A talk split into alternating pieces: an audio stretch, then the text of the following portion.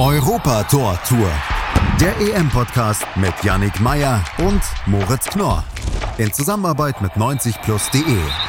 Auf meinsportpodcast.de.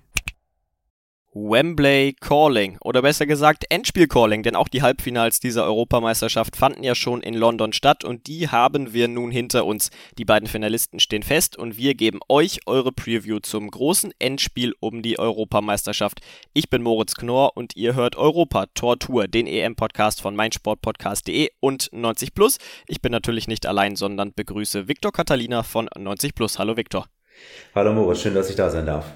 Wir haben die beiden Halbfinals, wie gesagt, hinter uns gebracht. Die beiden Finalisten stehen fest, Italien und England. Aber die beiden Halbfinals, die waren eng, eng, gingen beide in die Verlängerung. Italien gegen Spanien sogar bis in das Elfmeterschießen. Fandest du, dass sich die beiden besseren Mannschaften durchgesetzt haben oder hast du gesagt, okay, vielleicht eine Mannschaft ein bisschen glücklicher als die andere? Wie waren deine Eindrücke von den Halbfinals? Also ich finde, Italien war schon gegen Spanien bisschen die glücklichere Mannschaft, weil man bei den Spaniern wieder gesehen hat, dass sie extrem viele Chancen liegen lassen. Vor allem in der ersten Halbzeit mit äh, Euer Sabal, als ihm da der Ball versprungen ist, mit Dani Olmo, hatten sie noch äh, einige Riesenchancen. Also das war schon ein bisschen glücklich für Italien. England finde ich, auch wenn das zustande kommt, glücklich war, aber sie sind klar verdient weitergekommen. Nach dem äh, Treffer der Dänen waren sie die klar bessere Mannschaft, haben Druck gemacht und stehen verdient im Finale. Und jetzt haben wir also unseres, ja, ich bezeichne es mal einfach als Traumfinale, oder wie, wie siehst du es? Italien, England, Wembley, 60.000, geht's irgendwie geiler? Nö, eigentlich nicht. Das sind die beiden konstantesten Mannschaften dieses Wettbewerbs. Beide haben ein sehr gutes Komplettpaket geboten, defensiv als auch offensiv und deshalb stehen da schon die beiden richtigen Mannschaften im Finale. Und dann schauen wir doch mal drauf auf die beiden Mannschaften. Beginnen mit Italien, die sich am Dienstagabend durchgesetzt haben gegen Spanien im Elfmeterschießen. Du hast es eben schon angesprochen. Es war vielleicht etwas glücklich. Was war bei den Italienern anders im Vergleich zu den Partien vorher? Was hat ja vielleicht so ein bisschen dich überrascht, vielleicht sogar gestört? Überrascht hat mich, dass sie sich so hinten haben reindrücken lassen, weil das ist für sie sieht ihnen gar nicht ähnlich unter Roberto Mancini. Sie sind eine sehr aktive Mannschaft, sie wollen den Ball haben, aber man hat trotzdem gesehen, dass das Verteidigen noch in ihrer DNA liegt, dass die es letztendlich auch noch erfunden haben, so zu spielen. Was denkst du, was muss Italien wirklich verbessern, um dann auch im Finale gegen England zu bestehen? Ich meine, klar, Leidenschaft und so ist das eine, aber man hat jetzt gemerkt, wie man sie vielleicht überwinden kann. Was sind da die Knackpunkte, die Mancini nochmal angehen sollte? Sie müssen wesentlich dominanter werden im Mittelfeld, da sind sie zu schnell die Bälle losgeworden. Und äh, wenn sie kontern, was mir da auch nicht gut gefallen hat, dass sie zu selten nachgesetzt haben, vor allem in der zweiten Halbzeit. Und als sie es dann mal gemacht haben, mit Chiesa ist sofort das Tor gefallen. Haben sie die Spanier unsortiert erwischt und das Tor gemacht. Aber jetzt war natürlich nicht alles schlecht. Wir reden die Italiener vielleicht ja etwas klein, das sind sie auf keinen Fall, das haben sie im Verlauf dieses Turnier gezeigt. Worin liegt denn die große Stärke der Italiener? Ich finde, ihre Stärke ist, wenn sie, selbst wenn sie nicht den Ball haben, sich dann trotzdem mit zwei, drei Pässen einfach durchs Mittelfeld kombinieren zu können und dann taucht plötzlich einer frei ganz vorne auf. Das war ganz zu Beginn der Fall mit äh, Nicolo Barella, als er da den Pfosten getroffen hat. Dann später gab es noch eine Szene, da war Emerson links durch, da sind sie dann aber nicht zum Abschluss gekommen, weil sie dann noch, noch einen Haken und noch einen Haken und noch einen Haken geschlagen haben. Das ist, finde ich, wenn sie nicht den Ball haben, ihre große Stärke, dass sie sich so schnell durchs Mittelfeld kombinieren können. Du hast ihn gerade kurz angesprochen, Emerson. Er ist der Ersatz für den verletzten Spinazzola. Er hat sich, ja, wie bereits bekannt ist, die Achillessehne gerissen, wurde schon operiert. Ist das für dich ein gleichwertiger Ersatz oder sagst du, okay, hinten links bei den Italienern, das könnte vielleicht eine Schnittstelle, eine, äh, ja, ein Knackpunkt sein, die, die, den die Engländer angehen könnten? Es könnte eine Schnittstelle, also ist, ähm, Emerson ist, finde ich jetzt, nicht der 1 zu 1 Ersatz für Spinazzola, aber ich finde, er hat es im Spiel dann trotzdem ordentlich gemacht. Wenn auch jetzt vielleicht nicht mit so vielen Akzenten nach vorne wie Spinazzola. Jetzt gibt es ja bei Italien hinten drinne dieses Bollwerk, diese beiden absoluten All-Stars, die eigentlich schon alles erlebt haben. Chiellini 2005 sein Nationalmannschaftsdebüt gegeben. Glaubst du, das sind die beiden Spieler, auf die man besonders schauen muss, die man ja im, im Auge haben sollte und auf die England schauen sollte, dass man da irgendwelche Lösungen finden sollte oder hast du da irgendwen anders auf dem Zettel? Ähm, ich finde die äh, Innenverteidigung mit Chiellini und Bonucci, die sind extrem erfahren, mit allen Wassern gewaschen und gerade das könnte gegen England und die hitzige Stimmung im Wembley wichtig werden. Ich glaube nicht, dass die sich jetzt dadurch aus der Ruhe bringen lassen und äh, anfangen zu wackeln. Dazu sind die für mich zu abgezockt.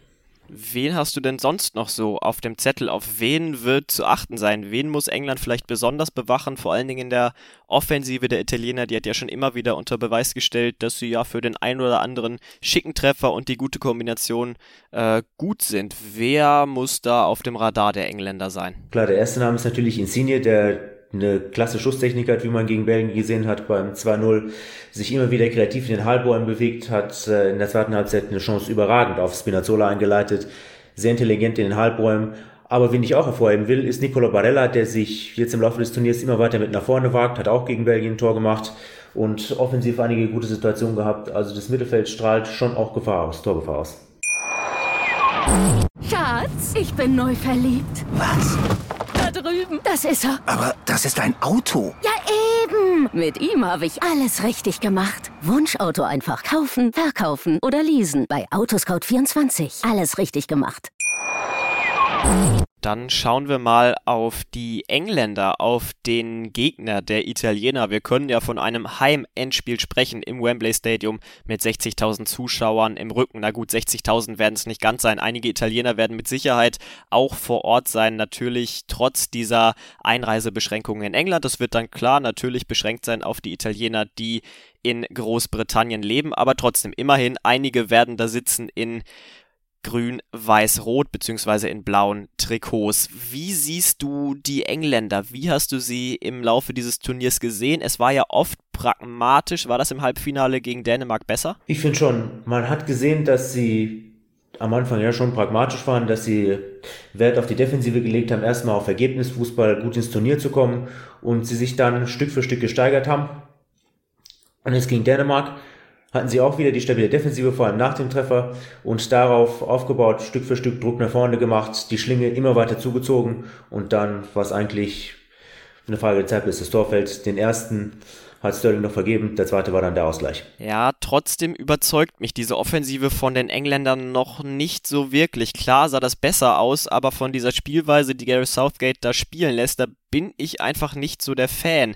Siehst du das als den großen Knackpunkt, wo das große Verbesserungspotenzial bei den Engländern liegt oder wo siehst du die Schwachstellen? Eigentlich sehe ich das mit der Spielweise gar nicht so schlimm. Gary Southgate baut auf einer stabilen Defensive auf und weiß, dass er nach vorne immer genug Qualität hat, egal ob das jetzt in der Startelf ist mit Sterling und Kane oder mit den Einwechselspielern, mit Grealish, ähm, mit Jaden Sancho oder Saka, den er jetzt von Beginn an gebracht hat. Natürlich ist das jetzt nicht äh, super spektakulär, aber wenn es äh, zum Erfolg führt, dann hat alles richtig gemacht. Was hältst du denn von dieser Defensive? Man hat jetzt das erste Gegentor in diesem Turnier bekommen, aber wir müssen auch sagen, ja, so wirklich getestet worden ist die noch nicht. Hältst du wirklich so viel von dieser Defensive, wie die Statistiken vielleicht versprechen?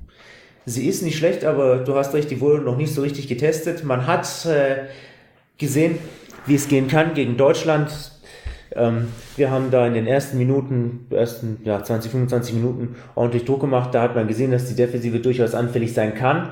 Das, davon hätte ich mir mehr gewünscht. Und auch Dänemark, finde ich, hat das äh, in den ersten Minuten gut gemacht, hat die Engländer beschäftigt. Hinten hat sich immer wieder clever zwischen den Linien bewegt und dann auch verdientes 1-0 gemacht. Siehst du die große Stärke der Engländer vielleicht auch in dieser breiten Bank? Ich meine, wen die da alles draußen sitzen haben, du kannst einen Phil Foden bringen, du kannst einen Jack Grealish bringen. Ist das vielleicht die große Waffe dann im Spiel gegen Italien? Ja, weil wenn man bei Italien etwas gesehen hat, dann, dass es schwer wird für sie, Leistungsträger zu ersetzen. Chiellini ist zweimal ausgefallen, da hat die Defensive beispielsweise gegen Österreich bei weitem nicht so sicher ausgesehen wie in den anderen Spielen. Und auch äh, Emerson, auch wenn er es gut gemacht hat, ist kein 1 zu 1 Ersatz für Spinazzola. Und das könnte für England tatsächlich zum Ausschlag werden, ausschlaggebend sein, dass sie dann so eine breite Bank haben. Ja, und diese breite Bank, die ist natürlich auch Folge dessen, dass die Spieler, die dann in der Startelf stehen, schon genügend Qualität vorweisen können. Wer ist da denn für dich der Schlüsselspieler bei den Engländern? Klar, haben wir jetzt schon hervorgeheben, äh, klar haben wir schon hervorgehoben, äh, Sterling Kane, so genügend thematisiert. Warum? Aber wen ich besonders noch hervorheben will, ist Carl Walker, der mit seinem irrsinnigen Tempo viele gegnerische Konterchancen zunichte gemacht hat, auch schon gegen Deutschland hat es geschafft, Thomas Müller, als er allein aufs Tor zugelaufen ist, noch nach rechts abzudrängen und ihn eben nicht zentral ab, äh, zum Abschluss kommen zu lassen. Jetzt auch gegen Dänemark hat er wieder ein paar gute Kontergelegenheiten weggesaugt. Also ich finde, den sollte man auch noch hervorheben. Was denkst du denn? Was können wir für ein Spiel erwarten? Werden es dominante Italiener? Werden es dominante Engländer? Was denkst du? Womit rechnest du? Ich glaube tatsächlich, es wird so ein Abtasten. Ballbesitz eher so 50-50, weil die eben beide sehr gut am Ball sind. Und dann Fußball, Ricardo. Also wer den ersten Fehler macht, verliert. Und dein Tipp, dein großer Tipp, den würde ich jetzt gerne noch wissen. Was denkst du, wer wird das Ding am Ende gewinnen? Wer streckt am Ende den Pokal in den Londoner Nachthimmel? Ich könnte mir gut vorstellen, dass es äh, wieder in die Verlängerung geht. Vielleicht sogar Elfmeterschießen. England, ja, sie haben einen riesigen Vorteil dadurch, dass sie vor ihren eigenen Fans spielen, aber Italien, wenn sie irgendwas in diesem Turnier bewiesen haben, dann, dass sie unheimlich abgezockt sind. Sie haben das Ergebnis gegen Österreich nach Hause gebracht, als es 2 zu 1 war. Sie haben das 2 zu 1 gegen Belgien nach Hause gebracht, die finde ich auch eine fantastische Offensive haben, mit De Bruyne, mit Lukaku, auch mit äh, Jeremy Doku, der ein fantastisches Spiel gemacht hat. Sie sind einfach so abgezockt, auch mit Chiellini, mit Bonucci hinten. Das könnte vielleicht am Ende den Ausschlag geben. Also dann würde ich sagen, lasset die Spiele beginnen. Wir freuen uns auf ein herausragendes Finale mit großen Namen, mit Fans, mit einer irren Stimmung. Dann am Sonntag im Londoner Wembley Stadium. Und ich bin mir ziemlich, ziemlich sicher, dass dieses Spiel uns auf unsere Kosten bringen wird, dass wir ein tolles Fußballspiel sehen werden und dann am Ende mit einem verdienten Sieger. Viktor, ich danke dir, dass du hier warst. Gerne, Moritz. Und euch danke ich fürs Zuhören. Ich wünsche euch noch einen schönen Tag. Macht's gut. Bis zum nächsten Mal. Ciao. Ciao. Schatz, ich bin neu verliebt. Was? Da drüben. Das ist er. Aber das ist ein Auto. Ja, eben. Mit ihm habe ich alles richtig gemacht. Wunschauto einfach kaufen, verkaufen oder leasen. Bei Autoscout24. Alles richtig gemacht. Europa Tor Tour. Der EM-Podcast mit Yannick Meyer und Moritz Knorr. In Zusammenarbeit mit 90plus.de. Auf meinsportpodcast.de. Schatz, ich bin neu verliebt. Was? Da drüben. Das ist er. Aber das ist ein Auto. Ja, eben. Mit ihm habe ich alles richtig gemacht. Wunschauto einfach kaufen, verkaufen oder leasen. Bei Autoscout24. Alles richtig gemacht.